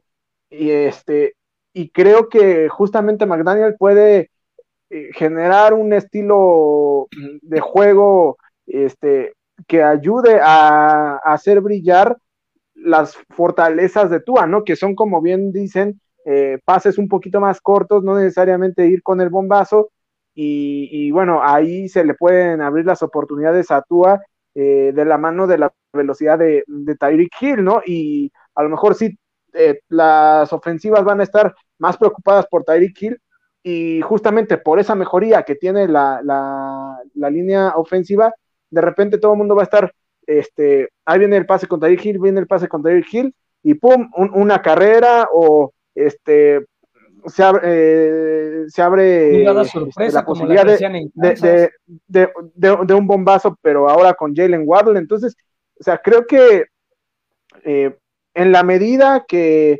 Tyreek Hill se convierta en una herramienta facilitadora para desarrollar el juego de Tua y no, y no necesariamente en el eje central de, de, de las miradas, es que esta ofensiva de Miami y por lo tanto el equipo van a empezar a funcionar mejor y tienen más probabilidades de éxito. De eso a que realmente suceda de esta manera, eso ya es otra cosa.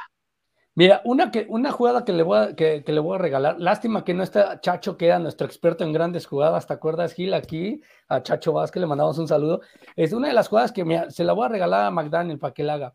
Cuarta oportunidad y 35 haces una jugada de engaño que vas a, correr, se la avientas al, Chita como lo hacían en Kansas City, te, avanzas 50 sin problema. Esa es, no le va a fallar a Miami ni, al Chita, siempre. Ahí McDaniel, anota la che, cuarta 35, cuarta y 80, cuarta y 1000. Tyler Hill te va a ganar el doble por la velocidad. Yo tengo mis dudas, ¿eh? porque en Kansas tenías que preocuparte por los bombazos entonces abrías el campo a la defensiva y permitías cruces, permitías trayectorias de todo tipo. Cuando te acercabas, entonces te comían largo. Cuando te estabas largo, te comían corto, como le fue a Buffalo en el juego de playoff. Entonces, eso se permitía gracias a Patrick Mahomes. En Miami, cuando, tenga, cuando vayas perdiendo y tengas que abrir el juego aéreo, es muy simple. No te van a mandar un pase de 40 yardas. Así de simple. Y me refiero a diagonales que son como 60.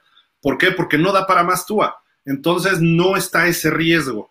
Eh, lo que se tiene que hacer es, pues, pasecitos cortos a Tyreek Hill y después, pues, Dios te ayude, manito, y quítate los 7, 8 defensivos que están ahí en el backfield defensivo. Eso es lo que va a pasar en Miami. Entonces, Jalen Waddle le va a quitar un poco de presión y quizá Mike Gesicki o Cedric Wilson, sí, estoy de acuerdo, pero con doble cobertura, Tyreek Hill lo puedes controlar como lo han controlado varios equipos en, este, en momentos, y si no en momentos, en partidos. Entonces, ojo, no esperemos lo mismo de Tyreek Hill en Miami y sus palabras se las puede tragar, o sea, y por eso es de que Patrick Mahomes no hable, sácate ese maldito nombre de los Chiefs de tu boca y mejor habla de lo que vas a hacer. Y no la verdad yo no veo por qué razón tenía que criticar a los, a los Chiefs cuando lo llevaron a dos Super Bowls y él fue parte importante y ganó uno. Entonces digo, creo que Tyreek Hill sí se equivoca en ese aspecto y contestaron muy decentemente tanto Mahomes como Andy Reid y lo hicieron pues con clases, se me hace, eh, bastante pertinentes. Eh, bien por ellos, cachetada con guante blanco y esperemos que Tyreek Hill cumpla la expectativa, ¿no? Nada más. Porque cuando llega un Antonio Brown, un Terrell Owens o, o este tipo de receptores, te dañan todo el esquema de un equipo, ¿no? Y un equipo joven como Miami, a ver si no termina afectando este, este hombre. Esperemos que no, esperemos que no. Eh, otro temita rápido, ¿no? Este, por ahí Minka Fitzpatrick ayer recibe un super contratazo se convierte en el safety mejor pagado, creo que son 75 millones de dólares, algo así, ¿no? Por cuatro temporadas. Sí. 73. ¿Merecido o no merecido? Nada más, este, Rich. ¿Tú, ¿Tú crees que sea el mejor safety de la liga? No creo que sea el mejor, pero creo que sí se lo merece. O sea, la temporada pasada creo que no le fue tan bien y no tuvo tanto impacto como sus primeros. Creo que fue la primera en Pittsburgh cuando, cuando lució más. Y en esta anterior Tal vez no fue un playmaker tanto, pero tuvo bastantes tacleadas. Y es un cuate que es híbrido, o sea, no, está listado como safety, pero no solamente juega como safety. Este cuate te puede bajar a jugar como linebacker cuando lo necesites, te puede jugar como slot. Y es un back defensivo que tiene algo rarísimo, que es un tacleo consistente. Entonces yo creo que este cuate definitivamente se lo merecía, por su versatilidad. Oye, Dani, qué curioso, ¿no? Porque él sale de Miami diciendo que Brian Flores lo ponía mucho en la caja para detener el ataque terrestre y que no estaba en la posición que él le gustaba. Eh, eso hace Mike Tomlin en, Pittsburgh y no solo eso, sino que hoy es un coach asistente defensivo Brian Flores en Pittsburgh, ¿no? Entonces, digo, para que, hablando de los que abren la boca además, ¿no? Entonces no abras la boca porque después a lo mejor Brian Flores puede ser el, el, el que supla en un momento determinado a Mike Tomlin a futuro, ¿no? sí, las vueltas que da la vida al, final de cuentas, este, eh, y digo, eh, lo que sí, sea como sea, Minka Fitzpatrick se ha convertido en uno de los jugadores, creo yo, junto con TJ Watt, estandartes de esa, de esa defensiva, ¿no? Entonces, este, pues vaya, le guste o no, al final de cuentas ha podido desarrollarse de, este, de, muy buena manera en el sistema defensivo de los Steelers al grado de convertirse, este, insisto, en uno de los pilares de esa defensiva y pues sí, probablemente en uno de los mejores safeties de la liga. Beto, ¿es el mejor que tú, tú crees? ¿O Jamal Adams, eh, Taran Matthew? No sé qué, qué otros, no, no, se, no se me ocurren más ahorita. Justin Simmons de los. Justin Simmons. Kalim Mack también, ¿no? Este que saca pero Karim es linebacker, ¿no? No, hay uno que se fue a Nueva Inglaterra que se lo acaba de llevar. Y, Pero era corner, era corner, JC Jackson. Ah, JC Jackson, gracias. No, creo que él es el número uno, sin duda. Me queda claro que él es el número uno. En dos pondría llamada, pero Yamal se cayó, se, cayó a pedazos desde que llegó a Seattle. Su necedad, otro de los jugadores tercos de que yo soy diva, yo soy el padre de la patria, conmigo van a ganar Super Bowl y, simple y sencillamente no terminan por cuajar. Nos da llamada Adams no terminó de ser ese receptor que tanto lo quería, que tanto dio, incluso se, se dio a conocer Gil que en su momento cuando pidió Trey, Dallas dio las perlas de la Virgen por él y él dijo, no, me voy a South para ser, para ser campeón. Y hoy lo tienen casi olvidado, ¿eh? Y también anda viendo su contrato, así que, pero bueno, a, mi gusto, a, mí sí me, se me hace que sea el mejor, Rich. Eh, ¿Tú quién pondrías arriba de él? Kevin Bayard, Derwin James. Derwin James, pero Derwin James, así, se lesiona. Eso, ese es su único problema, pero creo que también te hace de todo, e incluso un nivel más alto que este cuate. El, de Buffalo, Micah Hyde, ¿no te gusta? Micah Hyde también de, de Buffalo. Harrison Smith, creo que ya está en sus últimas, no sé. Y creo que ya, ¿eh? Tal vez Jesse Bates también, de Cincinnati. Pero ¿en qué, lugar lo pondrías a él? ¿Cuatro, cinco? Top 5, sin problema, creo que es top 5.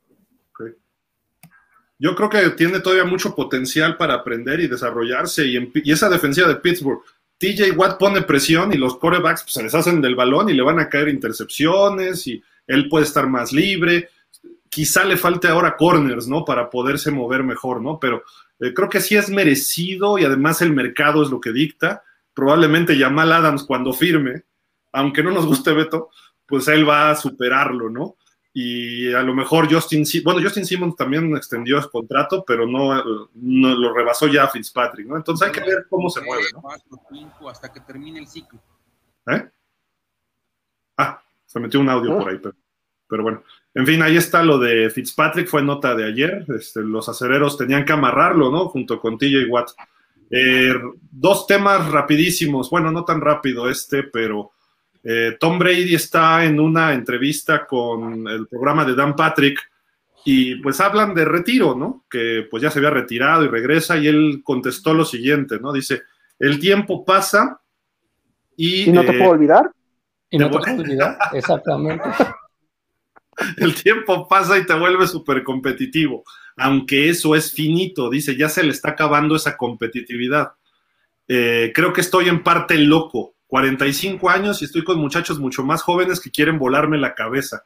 Y mencionó los entrenamientos que ha subido en Instagram y en sus redes Aaron Donald, de cómo se entrena y lo fuerte que está y todo. Entonces dice uno, Ok, pues tiene razón Brady. ¿Y cómo se ha mantenido en esto? ¿Qué más? Lo ha logrado todo. 23 temporadas ya, incluyendo esta del 22, siete veces campeón del Super Bowl. Vamos a ver, yo creo que busca irse campeón. Cinco veces MVP del Super Bowl, 15 Pro Bowls, tres veces MVP del NFL. También pudiera estar buscando las 90 mil yardas. Lanzó 5.300 esta temporada. Beto, Dani, este, Rich. Si lanza unas 5.480, llegaría a las 90 mil en su carrera. 624 eh, pases de touchdown. Fue líder del NFL en yardas y en touchdowns esta temporada a sus 44. O sea, todavía tiene cuerda. Y Tampa lo puede proteger y le puede dar más. Julian Edelman dijo ayer que está en forma, ¿eh? Y que si lo llaman los bucaneros, lo consideraría. Gronkowski está por firmar, entonces. Ahora sí.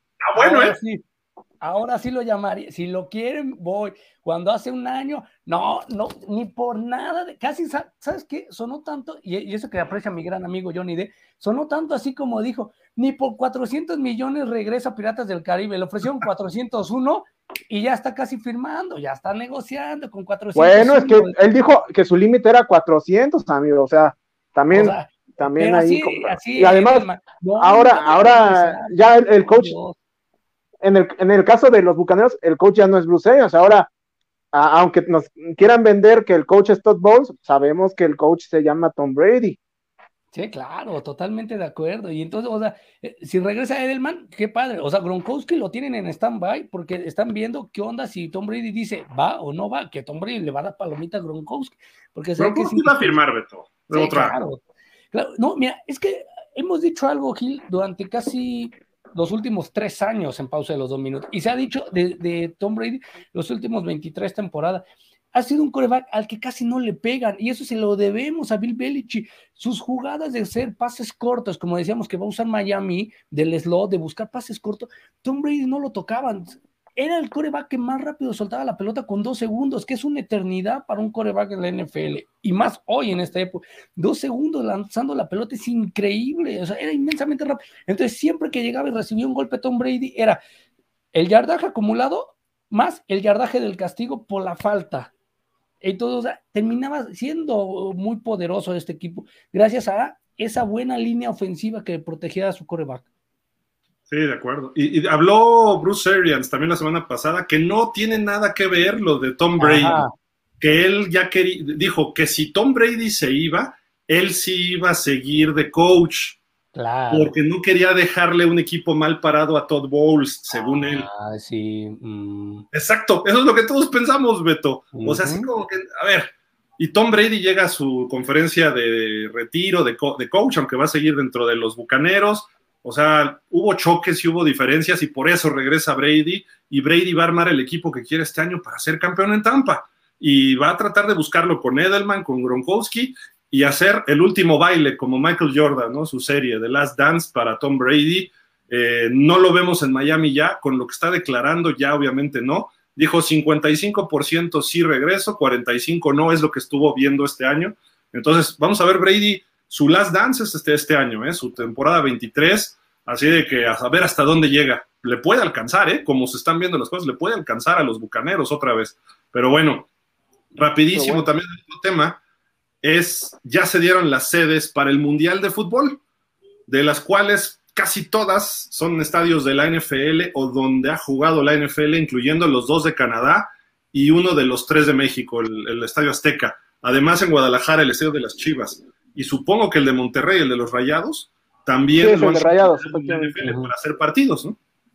Sí, de acuerdo, o sea, interesantes son, y, son sedes, Gil, pensadas obviamente en cuestión de, de que, qué les va a llenar el Mundial de Fútbol del de la próxima justa, no el de Qatar, sino el que sigue, el del 2026 pues la cantidad de latinos que hay en esas ciudades, curiosamente Atlanta es una de las ciudades con más latino, Dallas no se diga, el equipo de, eh, bueno, la ciudad de Los Ángeles, eh, en Miami hay mucho latino, Nueva York eh, no tanto, en Houston, o sea, está bien pensado, ¿no? O sea, bien pensado, bien estructurado, donde hay mayor cantidad de latinos que saben que les gusta el fútbol, se van a ir a meter ahí, enhorabuena, y qué bueno que la mayoría han sido estadios de NFL, ¿eh?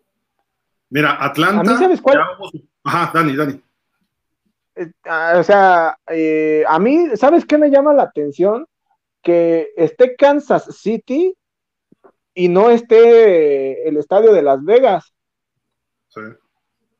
Correcto. Yo creo que yo, yo, creo que ahí sí es un punto bastante, bastante llamativo, pero sí, como dice Beto, ¿no? En general, son ciudades que tienen muchísima comunidad latina digo, aunque varias de ellas no están así como que muy cercanas a la frontera, Nueva York, este, el, mismo, eh, la misma ciudad de Seattle también tienen muchísima presencia latina, eh, pero también hay que recordar que ya en Estados Unidos no necesariamente se necesita de la presencia latina para llenar los estadios de la MLS y, uno, y eso lo podemos percibir ah, justamente cuando, cuando vemos los partidos, generalmente eh, en ciudades como, como Seattle, en ciudades como Atlanta, eh, donde sí, a, pesar de que hay mucho latino, el equipo, los equipos que ahí juegan no tienen tanta presencia latina y aún así llenan los estadios. Entonces, sí, eh, en su momento la, presencia latina fue fundamental para que se llenaran los estadios en Estados Unidos, pero hoy por hoy comienza a haber una cultura futbolera este, más importante en, este, en los Estados Unidos, aunque luego por ahí el, eh, buen Andrés Vido, a quien por cierto le mandamos un saludo y que ahorita estará eh, en, en portada con nosotros, este, diga que no hay tanta pasión. Pero bueno, este, eso también lo estaremos tocando allá en un, en un ratito. Este, y pues bueno, yo creo que ahorita ya el buen Beto y yo ya estaremos por, o irnos para allá. De, acuerdo, Dani, pero mira, aquí me brinca que no esté Chicago, que estuvo en el Mundial pasado, el Soldier Field, casa de los osos. Eh, lo de Kansas City lo entiendo porque la familia Hunt siempre le ha invertido al fútbol soccer en Estados Unidos. Entonces, a lo mejor dijeron, quiero mi estadio, aunque todos estos lo autorizó el comité organizador, pero ese comité organizador, creo que Robert Kraft, el dueño de los Pats, es parte esencial para este mundial, que es dueño del New England Revolution también. Eh, Miami, qué bueno que tiene este mundial porque ese estadio lo merece. el mundial pasado no le dieron, sino fue Orlando. Eh, creo que Toronto, no sé si vaya a ser el famoso Sky Dome, Dani, eh, el que se abre. Supongo que debe ser el, sí, el, el Sky Dome, ahí donde juegan los, este, los Blue Blue Jays. De Toronto. Este, sí, supongo que sí. Eh, el estadio de Vancouver, eh, pues bueno, eh, eh, inicialmente Vancouver había sido descartada, pero bueno, me sorprende ver que, que siempre sí. eh, hace no mucho se hizo, se, se hicieron remodelaciones importantes en el estadio de Vancouver. Entonces, bueno, al final de cuentas, eso pues pudo haber sido el factor fundamental para que se decidiera. Es el techado, ¿verdad? De Vancouver. Eh, eh, era techado, ya no. Ahí jugó la NFL eh, pretemporadas. En Toronto sí jugaron este, partidos de temporada regular los Bills de Buffalo varias veces, por ahí del 2008, 9, una cosa así, cuando se, se amenazaron hasta con moverse a Toronto, los, mudarse a Toronto los Bills. Pero bueno, en, en México, eh, Guadalajara y Monterrey el- es el de Rayados. Creo también la NFL lo tiene autorizado como para hacer partidos y a lo mejor antes del Mundial 26 pudiera haber partidos del NFL, por lo menos en Monterrey, quizá Guadalajara, nomás que se acabe el contrato en el Azteca, vamos a ver qué es lo que nos depara con la NFL. Pero bueno, eh, lo importante es que los Falcons ya tuvieron un Super Bowl ahí, en ese estadio que se abre como gajos. En Boston va a ser el Gillette, que en su momento también fue el Foxboro en el Mundial 94. Dallas jugó en el Cotton Bowl, ahora va a ser en el Egodomo de Jerry Jones. En Houston no hubo Mundial 94, pero va a ser, es el primer estadio de techo retráctil en Estados Unidos. Eh, luego Kansas City no hubo Mundial. En Los Ángeles sí, pero fue en Pasadena el Rose Bowl. Ahora va a ser el estadio de los Rams. Eh, en Miami el de los Dolphins, que no fue, ya dijimos. En New York, New Jersey fue el de los Gigantes, hoy el, el MetLife. En Filadelfia hubo Mundial la vez pasada, ¿no? ¿Verdad, Dani? En Filadelfia la vez pasada no, no hubo mundial. No, porque era el veteranos, ¿no? El estadio de veteranos. Sí. Ahora el Link, ¿no? En San Francisco es donde golearon a México, ¿no? 7-0 Chile, ¿no? Eh, sí es, pero eso fue en Copa América. Ah, cuidado ahí, no vaya a jugar México por ahí, le toque algún partido después. Y hubo en Palo Alto, California, en el estadio de los de Stanford, y en Seattle eh, no hubo mundial la vez pasada. Y en México, bueno, Guadalajara tuvo el Estadio Jalisco y el 3 de marzo en el 86, el Jalisco en el 70. Eh, no ha habido fútbol americano en esos estadios. En el 3 de marzo sí. Eh, ha habido mucho fútbol americano en las ligas profesionales recientes. En Monterrey no existía el de los Rayados, pero eh, hubo un eh, American Bowl de Dallas contra Kansas en el 96 en el estadio de los Tigres de Nuevo León, de, el universitario es, me parece, ¿no? El que le llaman el volcán, creo, ¿no, Dani? Eh, sí, eh, había sido en el estadio universitario. Y, bueno, ya na- nada más eh, para agregar un poquito de lo que decías, primero de Vancouver, que el estadio, decías que, que era techado, ese estadio curiosamente tenía un techo inflable, este, era, era muy, muy interesante ese, ese estadio, me tocó este, ver cuando empezaban a desinflar el, el techo ya cuando lo, lo iban a remover. Un alfileres. Este, tenía como, pues como, ha- hagan de cuenta como, eh, ¿cómo se llama? Como, como rosquitas que las destapaban e iba saliendo el, el aire, pero bueno, e- e- era, era muy chistoso y, y eso por un lado, y del otro lado, eh, pues la Ciudad de México, o, sea, o en este caso el Estadio Azteca se va a convertir en el primer estadio en recibir eh, tres inauguraciones de Copa del Mundo aunque este, a diferencia de lo anteriormente sucedido, ahora van a ser tres inauguraciones de manera simultánea. Ok. Pues muchísimas gracias. Ahorita en, en portada los alcanzamos al rato también por allá para platicar de estos temas ya más de fútbol. Pero muchas gracias, Beto. ¿Algo más? No, nada, gracias a ti, Gil. Te vamos a esperar para el debate. Hoy hay un debate buenísimo, entonces vamos a ver quién se ofende. Yo, voy, yo de hecho ahorita voy a preparar mis palomitas en lo que está el, el- el link, que ahorita lo vamos a pasar, y bueno, yo voy por mis palomitas. pero yo voy a ver a mis Celtics sa- salvar la serie hoy. ¿eh? No, Así ok, vamos, vamos a tener eso, el del sexto juego de la serie o el día de hoy entre los Celtics, la NFL, el Gran Premio de Canadá, eh, algunos fichajes ya confirmados de la Liga MX, tu poderosa selección mexicana de fútbol, Gil, que apenas si ¿Qué de- pudo a 1-1. De Uno, hecho, uno por- a- Ajá. ese tema va a dar pie al debate.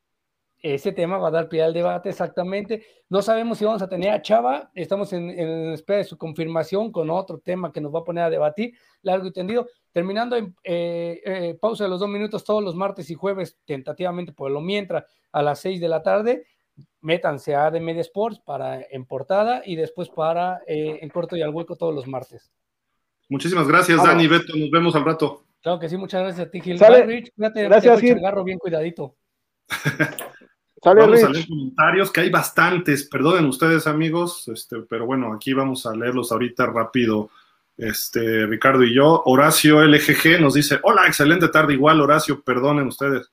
Miguel Darío Pérez Gil, Ricardo, buena tarde, un gusto escucharlos. Gil, ¿qué pasó? No hubo Dolphins. Ah, no, no, no, no, no pudimos, tuvimos unos problemas técnicos ahí, Miguel, entonces, pero ya la próxima semana sí. Horacio LGG dice: Viendo el Super Bowl 3, Jets contra Potros. Órale, el de Joe Namath contra Earl Moral, que después entra Johnny Unitas. Te voy a dar un, este, ¿cómo le dicen? ¿Un spoiler? ¿Así, así le dicen? Ganan los Jets. Estaba Don Shula ahí en ese equipo de los Colts, en el Orange Bowl. René García, saludos amigos de pausa. Los invitamos a sintonizar hoy en punto a las 21 en la ciudad. Somos Jaguars. Perfecto, empezamos con el análisis del calendario 2022. Ahí lo seguiremos, René, y trataremos de compartirlo también por acá. Ricardo Sitle, no, Sitle, perdón. Creo que Mayfield y Darnold son cumplidores, pero no son corebacks que se echen el equipo al hombro para sacar partidos difíciles. ¿Tú crees lo mismo, este Rich? Creo que los dos necesitan de cierto apoyo alrededor de ellos. No son corebacks que te vayan a ganar con su brazo y que te vayan a lanzar para 350 yardas y tres pases de anotación por partido. Pero si les das un ataque terrestre, pueden lanzarte para 252 touchdowns. También necesitan obviamente una línea ofensiva y un entrenador de corebacks. Similar a lo que era Josh Allen antes, creo que son estos dos corebacks en la actualidad. A diferencia del de Buffalo, estos dos creo que no han progresado mucho. Y no sé ese coacheo en Carolina si les puede ayudar, ¿no? Por ahora. De acuerdo. Vamos a, ojalá, ojalá les vaya bien, pero Matt Rule como que no está dando el ancho, se me hace. Yo, creo que van a terminar los dos como suplentes, ¿eh? Su carrera. Baker Mayfield lo vería en un equipo como San Francisco, ¿eh? aunque no le gustó mucho a Chacho esa opción. Y creo que le iría bien, es mejor que Trey Lance a mi gusto. Y ahí puedes desarrollar cosas. Pero bueno, en fin, digo, vamos a ver, ojalá, ojalá agarren equipo. Sam Darnold me agrada mucho el chavo. Creo que ha sido desperdiciada su carrera, le falta un buen coach. Con un coach de corebacks o un coach de un buen coordinador ofensivo, puede despegar este, este muchacho, pero en fin. Miguel Darío Pérez dice, Beto, pensé que no llegabas, ya sabes que después te dicen vendehumos, un gusto que estés, porque Gil de repente se olvida que, que eres delfín y tú le tienes fe a Tua, cosa que a Gil se le acabó. ok, sí. Hernando Priego dice, saludos, creo que faltó la calificación del staff de los coaches y nos, falta la, nos faltó la terapia del martes del show de los Dolphins, de los Dolphins. Sí, sí, Hernando, perdón, pero ya el martes que entra sí lo hacemos. Refugio García, buenas tardes, dice a pausa, igual, Refugio. Werner dice, jajaja, traes buen humor, Beto. San Francisco, el Poncio Pilatos de Kellen Moore. SF. SF, ¿qué es SF? Mm. Supongo que San Francisco también. Poncio Pilatos de Kellen. Ah, sí, sí, porque se lavaron las manos con Kellen Moore, claro. Ya, ya entendí. Se ve bien, me gusta, dice Horacio. Ok. Oscar Hugo Montaño. El caso de Nuevo Orleans me pareció bastante padre. El casco, perdón. Y Beto pareció porrista del América cuando habló del casco de balas. Saludos. Miguel Darío. El casco más bonito es el de Miami. Colores insuperables. Sí, tiene, tiene lo suyito. Pero con el logo actual no tanto. Yo prefiero el retro. Werner Rettig, prefiero retro que Color Rush. De hecho, no entiendo el concepto de Color Rush. ¿Ustedes saben cuál era la intención por parte de la NFL? Cuando empezó a salir de este Rich, a lo mejor estoy equivocado, pero tú dime, creo que empezaron a tratar de retomar cosas de colegial, ¿no? Porque en colegial funcionó bien con algunas, sobre todo Oregon, eh, algunos este, que, empezaron a innovar con uniformes por ahí de los 2000, de la primera década de este siglo empezaron a, ahí y entonces empezó a entrar en la NFL el Color Rush. Y hay algunos equipos que se ven muy bien, pero hay otros que dices, ay no. Y luego Color Rush todo de blanco, pues no. Algunos también es como una cuestión de mercadotecnia, ¿no? Que creo que han desarrollado todos los equipos. Además, lo peculiar es que nada más lo visten esos uniformes en ciertos partidos que son Thursday, como estelares, ¿no? Los Thursday night, los Sunday night, los Monday night. De acuerdo. Y lo usaban nada más en los jueves, una, unas temporadas. O sea, ese es, era el Color Rush. Pero había uno espantoso de los Jaguars de Danny, todo como dorado. Los Titans azul clarito, Miami un naranja espantoso. Los Seahawks. Los, los Seahawks su verde limón, ¿no? Ese todo. Que, que digo, pues, a mí no me gusta, sí me gustaba, me llamaba la atención, pero no, no, no, no, no se ve bien, pues. Este, dice Horacio LGG, Denver sin duda. Les gusta el, el azul metálico a Beto, ¿sí? Oscar Hugo Montaño, a mí me gustaba mucho el casco de los pieles rojas y de los actuales pongo a vikingos, Tampa y acereros. Sí, creo que todos esos están muy bonitos. En general casi todos, ¿no? Pero los titanes, ay, me gustaba más el blanco. ¿A ti no? El de los titanes. Ahorita traen uno azul marino, ¿no? Con el logo. Fíjate que me gusta más este. Creo que el más, más chafón de todos es el de los Browns. Sí, y mantienen la tradición nada más, ¿no? El, el, de Arizona tampoco me gusta mucho, o sea, se ve así muy simple, los colores como que tristes, no sé. Miguel Darío Pérez dice, top 3 de cascos, Miami, los Rams también es muy bonito, el nuevo me encantó. El 3, el de los Santos en dorado, de acuerdo. Werner, me gusta el casco de Panteras, Dallas y me encanta el de Chargers y su uniforme también. A mí me gustaba más el de Chargers antes, el casco azul con el rayo amarillo, ¿no? Pero, pero eh, mucha gente dice que es el casco más bonito del NFL, el de Chargers, y el uniforme ese azul clarito. A mí no me gusta ese para los Chargers, pero bueno. Refugio García dice, el mejor casco y mejor logo es el de los Dolphins, el retro, de acuerdo. Mario, ¿cómo estás, Mario? ¿Qué dices? Chicago, go. El mejor es el de San Francisco, parece de los romanos, bien dicho por Nicolas Cage, dice Mario Alberto Fernández. Oscar Hugo Montaño dice, está horrible la tipografía nueva de Filadelfia, estaba mucho mejor la anterior. Dice Stoneface Mormon. Hola, hola, ¿cómo estás, Stoneface?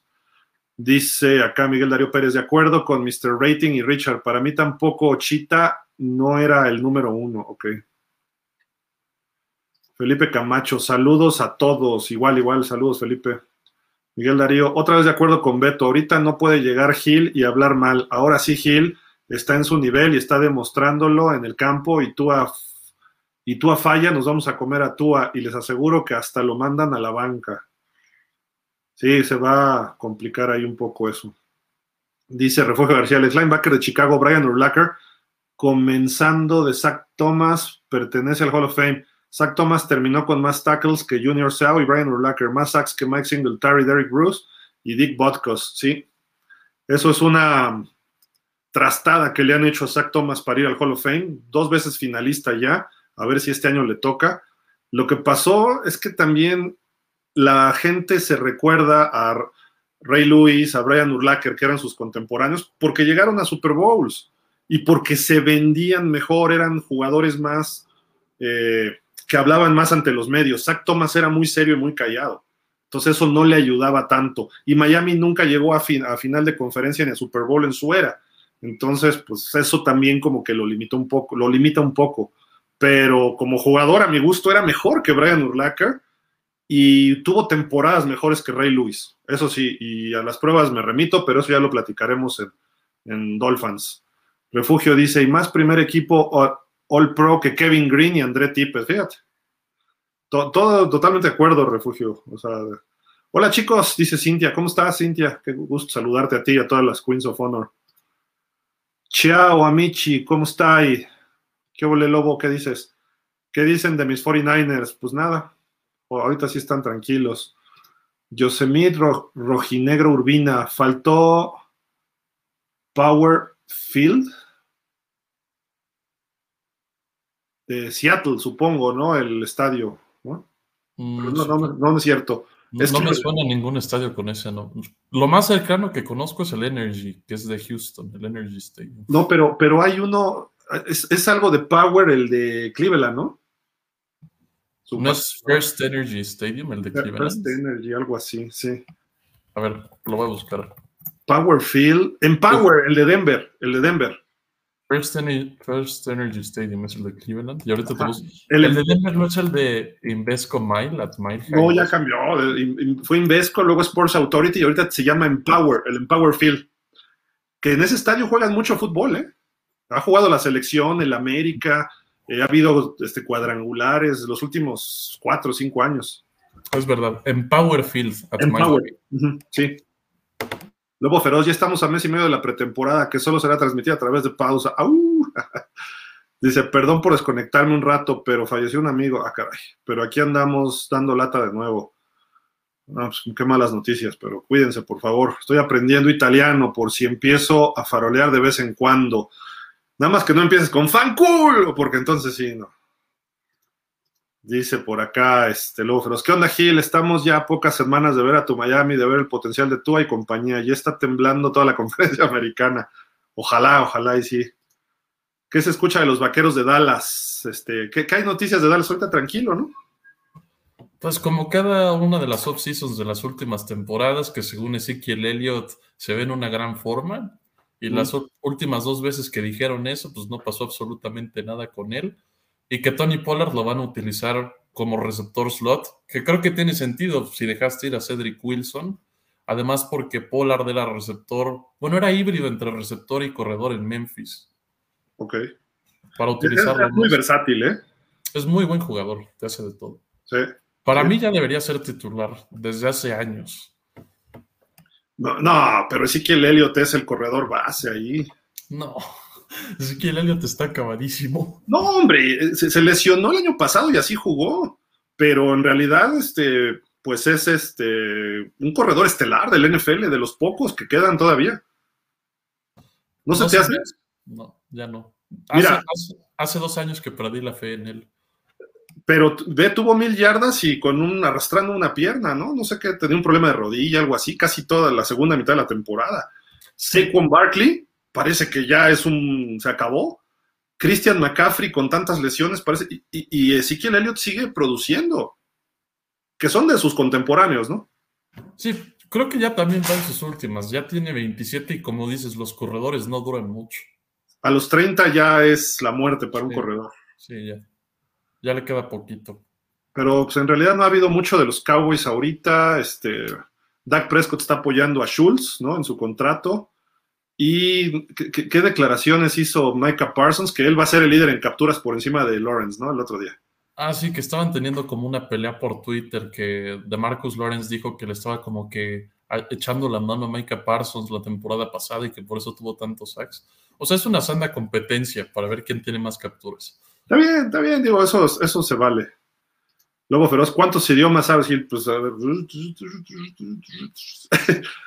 Inglés, español, entiendo el finés, entiendo el francés, el totonaco y el zapoteco, eso sí, y el, eh, náhuatl.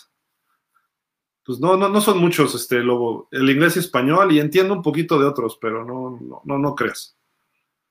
Eh, dice Yosemir Rodríguez, ¿qué saben de los broncos? Eh, no ha habido noticias ahorita, se vendieron la semana pasada. Bueno, se autorizó la venta para la familia Walmart, bueno, para parte de la familia Walmart, el señor Robert Walton, 4.650 millones de dólares. Están entrenando, todos tranquilos. Se, se ve bien Russell Wilson con Jerry Judy. El equipo va a funcionar. Vamos a ver que, cómo se, se establezcan. Prácticamente ahorita los equipos van a hacer un corte esta semana y nos vemos en un mes, ¿no? Que se empiecen a llegar a los training camps. Entonces, esta es la última semana de OTAs. Entonces, pues ya no va a haber muchas noticias como tal. Quizá algunas firmas de contratos, cosas de mercadotecnia como los logos de, Ra, de los, perdón, de los Santos y de los Eagles, cosas así. Y ya prepararnos para la temporada. Relájense. Des- desgraciadamente, ahorita estaríamos viendo el Mundial de Fútbol si no fuera en Qatar. Entonces tendríamos algo con que distraernos, ¿no? Pero va a ser hasta noviembre, así de que, pues mal por el Mundial, porque nos perdió a todos los del NFL, pero bueno. En fin, de los Broncos no hay mucho y se ve bien el equipo, ¿no? Este, Rich. Sí, ya Russell Wilson se vio ahí uniformado con el jersey de los Broncos de Denver. No sé qué, qué pasó con Jerry Judy. ¿Ya, regresó? Por, por ahí creo que está este, en problemas legales, este, algo de que creo que falseó una información en un juicio de que lo acusaban de violencia doméstica, algo así. Pero pues vamos a ver en qué para ¿eh? de aquí al inicio de la temporada y a ver si no lo sanciona la NFL. ¿eh? Sí, sí, sí, sí. Tal vez le sea meritorio de una suspensión. Pero bueno. En fin, ¿algo más, este Rich, para ya despedirnos? No. Pues ahí está la información del día de hoy. Nos, nos, no había, no había, no había noticias y vean todo lo que hablamos, hora y media. Entonces, pues estuvo, estuvo muy a gusto. Rich, muchísimas gracias, cuídate. Gracias a ti, Warriors en 6. ¡Ey, ey, ey, ey, ey! Celtics en 7. No, está muy difícil ya, ya se complicó la cosa. Que los Warriors tienen con qué definir hoy o el domingo. Entonces, pues a ver. Yo creo que hoy ganan los Celtics y el, espero, y el domingo espero que puedan hacer la hombrada, pero todo indica que los Warriors lo sacan. Lamentablemente, pero aún así, mira, siempre apoyando hasta el final a los Celtics. Muchísimas gracias, Rich, cuídate. Y gracias a, como siempre, a Beto, a Dani, a toda la producción de Pausa de los dos minutos. Agradecemos a ustedes y a toda la gente que comparte este programa. Vámonos en portada a pelear de fútbol porque hay muchos temas eh, para debatir por allá. Muchísimas gracias, pásenla bien, cuídense, Rich, pásala bien. Vámonos. Gracias. Bye.